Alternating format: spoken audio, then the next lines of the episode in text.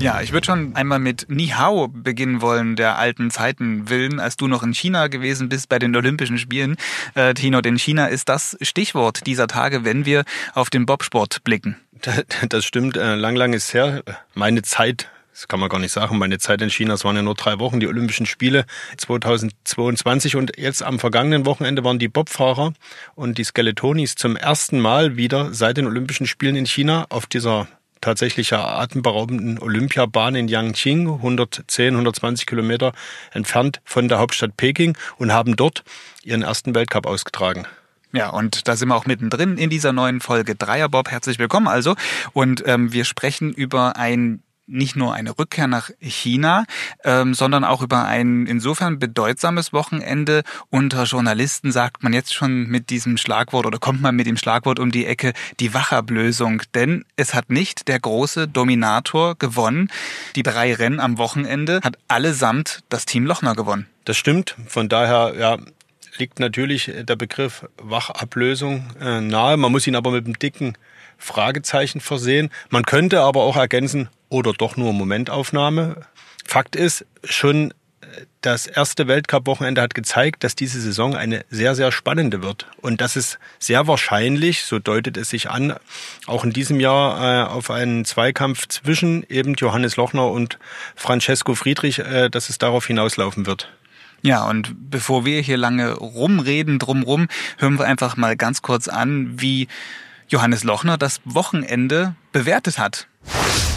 Klar, wir haben eine neue Besatzung ausprobiert, muss ich natürlich alles erst einspielen. Ähm, Fahrten, glaube ich, waren ganz solide. Ähm, ja, das glaube ich, kann man ganz gut abhaken das Wochenende. Also besser kann es nicht laufen. Bin mega happy, auch eben mit den Jungs, mit den Startzeiten, die sich alle angestellt haben. So können wir weitermachen. Ja, Johannes Lochner sagt es, wenn es nach ihm ginge, könnte das so weitergehen. Ich vermute mal, da werden eine ganze Reihe Piloten was dagegen haben, dass es so weitergeht. Aber er ist in einer guten Form, ist super drauf. Das zeigt er mit drei Siegen in drei Rennen. Das, das ist eine Ausrufezeichen. Ja, das ist schon mal eine, äh, eine Marke, eine Ansage zum Saisonbeginn. Zwei, drei Anmerkungen äh, dazu. Man muss sagen, es waren nur elf Schlitten am Start von den Top-Nationen. Im Prinzip äh, nur die Deutschen, dazu die äh, Schweizer, äh, Österreicher, die Letten. Die Nordamerikaner haben diese, äh, diesen China-Trip ausgelassen und steigen erst äh, im Dezember bei den Weltcups auf den europäischen Bahnen ein. Zum einen das, zum anderen, und das spricht äh, für Johannes Lochner, er knüpft nahtlos an seine äh, zweifellos starken, herausragenden Zweierleistungen aus der Vorsaison an und das kommt jetzt hinzu, Jetzt besiegt er den Francesco Friedrich und äh, dessen Team offenbar auch im Vierer oder hat ihn zumindest so im Griff, dass es eben nicht nur beim Sieg am Samstag geblieben ist, sondern er auch das Rennen am Sonntag gewonnen hat. Und das äh, trotz einiger Fahrfehler dann doch mit äh, einem ordentlichen Vorsprung. Das arbeiten wir jetzt mal der Reihe nach auf, denn äh, einen gewissen Anteil daran, dass Johannes Lochner so gut ist, wie er eben ist, das hatte schon in der vergangenen Saison jemand, der in ich möchte jetzt mal so weit gehen, aufgrund der Regionalität in Dresden ähm, seine ersten Schritte in die Leichtathletik gemacht hat und hier zum Weltklasse-Athleten geworden ist, nämlich äh, Georg Fleischhauer. Das ist der Anschieber im Zweier, mit dem Johannes Lochner die Bahn runtersaust. Äh, und er war natürlich auch wieder mit dabei.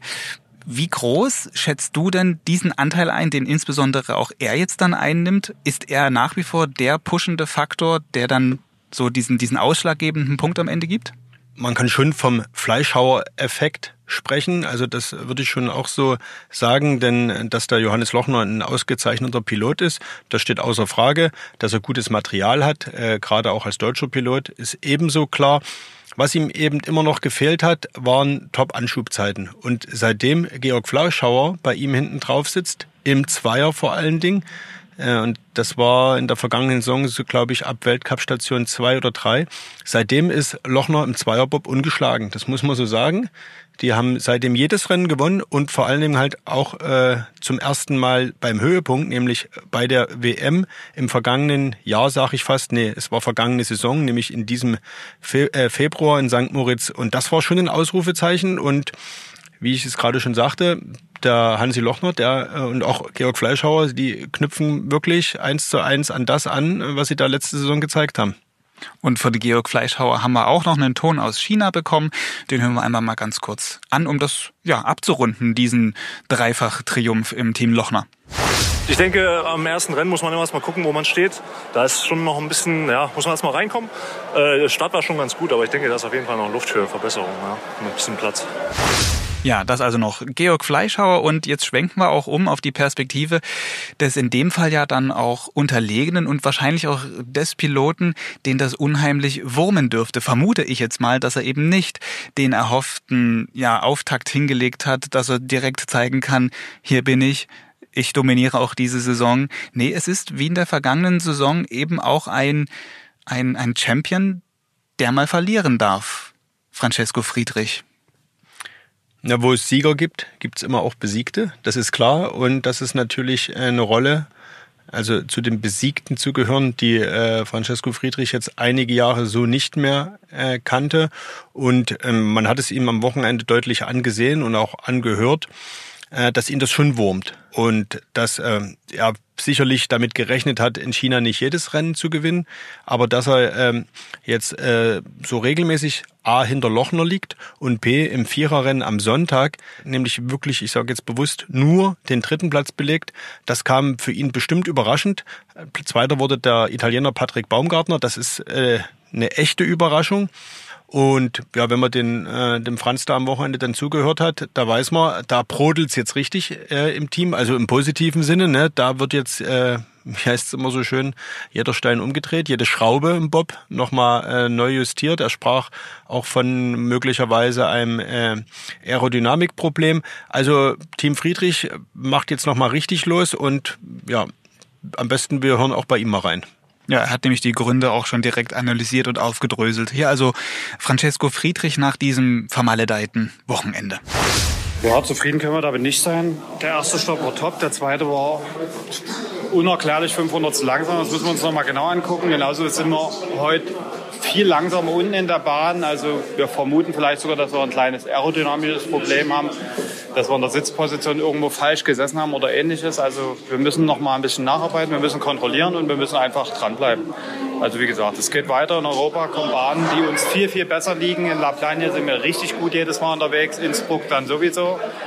Dann geht es in die Weihnachtspause, aber bis dahin haben wir noch viel zu tun. Ja, Francesco Friedrich, er versucht es, sich nicht anmerken zu lassen, finde ich, wie er da spricht, dass es ihn jetzt nicht wurmt, sondern er versucht das eher konstruktiv dann zu lösen. Das ist ja auch seine Art.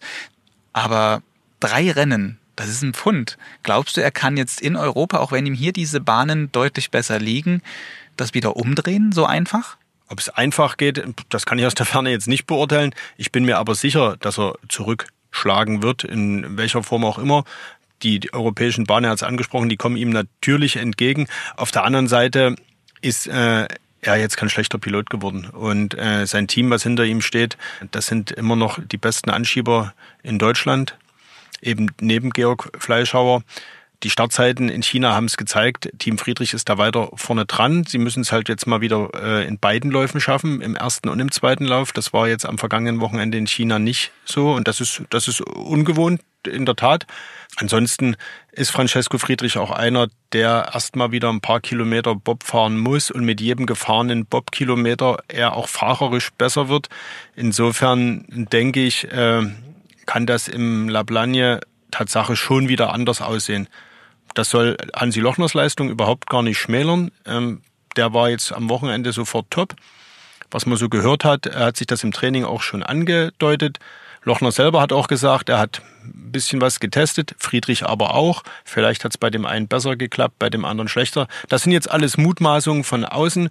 Wir wissen aber, dass Bobfahren eben nicht nur in der Bahn entschieden wird, sondern eben auch schon oben am Start, auch beim Material. Und das sind viele kleine Puzzleteile, die am Ende eine Siegleistung bringen. Und diese vielen kleinen Puzzleteile haben jetzt für Lochner viel besser gepasst als bei Friedrich. Und mal schauen, wie sich das Puzzle jetzt, wie gesagt, beim nächsten Rennen in Frankreich neu zusammensetzt.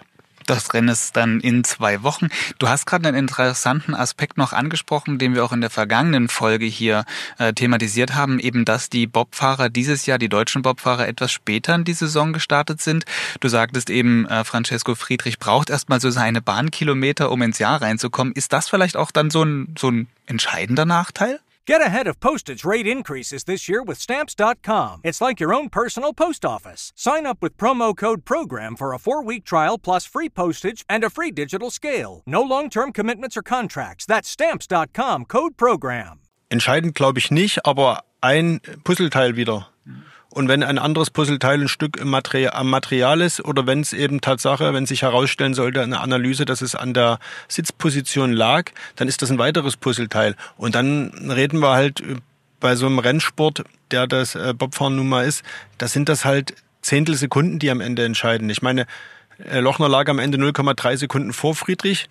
Das ist schon eine Welt, aber jetzt überlegen wir uns mal auf, auf zwei Kilometer Bahnlänge, also die in China, die ist glaube ich 1,3, 1,4 Kilometer lang, zwei Läufe, 2,8 Kilometer, auf 2,8 Kilometer am Ende 0,3 Sekunden. Das sind halt Winzigkeiten. Und da sind Puzzleteile, die am Ende entscheiden. Und wer den Tüftler Friedrich kennt, das hast du gerade gesagt, der weiß, dass der jetzt jedes Puzzleteil umdreht. Und im Zweifel auch ein gut sitzendes Puzzleteil nochmal überprüft und schaut, dass er es mit anderen Puzzleteilen kombiniert. Und vielleicht kommt da noch ein viel schöneres Bild heraus oder eben wieder die Siegleistung.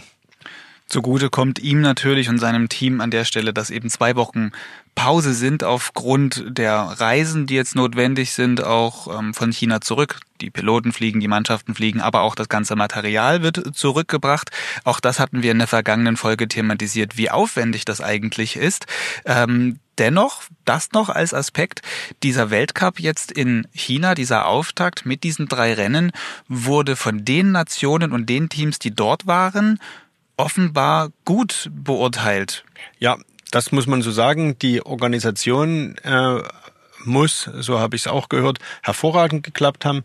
Die Bahn, und das ist ja immer so ein großes Fragezeichen nach so einem alles überragenden Höhepunkt wie Olympischen Spielen. Also das wäre nicht zum ersten Mal, dass da ein topmoderner Eiskanal steht, der danach eben schlecht oder gar nicht mehr genutzt wird. Das Eis in der Bahn damit äh, verkommt und äh, sage ich mal, ja, die Bahn für Weltcup-Zwecke auch schwer nutzbar wird. Dem ist nicht so in China. Die Bahn war in einem sehr guten Zustand. Das haben alle Piloten bestätigt. War gut ausgebaut. Das Eis war gut. Sie war ein Stück weit anders zu fahren. Und auch da, ja, wie gesagt, brauchte es vielleicht oder braucht der eine oder andere Pilot vielleicht ein bisschen länger. Im, im Skeleton, da gab es ja auch einen deutschen Sieg. Christopher Grotia hat da seinen Olympiasieg von 22 sozusagen jetzt nicht wiederholt, weil er ist, er hat nur das Weltcuprennen gewonnen. Aber er hat eben danach gesagt, Yang Qing hier, das ist meine Bahn, eindeutig. Das würde jetzt Francesco Friedrich so nicht sagen. Aber Francesco Friedrich hat sich durchaus positiv geäußert zu diesen Weltcups, zu der ganzen äh, ja, Organisation, die da ringsrum auch stattgefunden hat und notwendig war. Hören wir vielleicht nochmal abschließend zu diesem ganzen Thema Francesco Friedrich über den Weltcup sprechen. Ja, erstmal sind wir sehr zufrieden hier mit China und wie das alles organisiert war. Also das passt gut, dass wir im Olympischen Dorf untergebracht sind, dass wir hier rübergebracht werden ruckzuck. Das Essen ist vernünftig.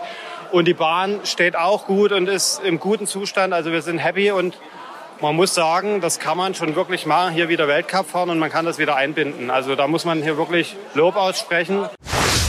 Ja, also immerhin äh, gutes Essen hat es gegeben. Das kann er mitnehmen. Das ist jetzt vielleicht nicht die äh, traumhafteste Erkenntnis äh, von äh, diesen drei Tagen an der Bahn in China, aber ähm, immerhin. Der Weltcup an sich war gut und vielleicht wird es dann ja auch nächstes Jahr wieder im Kalender sein. Wir werden sehen. Wenn man es jetzt mal rein nüchtern betrachtet, wie wir es eben auch schon angesprochen haben, zu wünschen ist es ja, dass diese Bahnen auch nachhaltig genutzt werden und wann sich das dann in den Rennkalender integrieren lässt und wie, das ist dann nochmal ein ganz anderes Thema. Also kommen wir zurück zum Sportlichen. Wir haben abgehakt, Johannes Lochner, Georg Fleischhauer, wie die diese Erfolge jetzt betrachten und dass sie jetzt auf einer gewissen Euphoriewelle unterwegs sind. Der Tüftler, ähm, Francesco Friedrich, der jetzt die Puzzleteile neu zusammensetzen muss. Und dann haben wir natürlich auch noch den, ja, den Stützpunkttrainer, den Bundestrainer, den stellvertretenden Gerd Leopold, der da nochmal einen ganz anderen Blick auf die Dinge haben wird. Ihn haben wir auch gefragt, wie er das jetzt so bewertet. Stichwort Wachablösung. Ist es eine Wachablösung? Ja, wir fragen nach, was ist es denn? Die, die Truppe von Franz äh, hat zwar keinen Weltcup gewonnen, aber ich denke, die hatten ordentlichen Job gemacht. Ich erinnere mich an die Olympischen Spiele in Yangqing, da hat Hansi Lochner zu mir gesagt, Mensch Leo, gib uns doch mal etwas ab von den guten Startzeiten. Wir brauchen ein paar Hundertstel, dann sind wir mit dabei.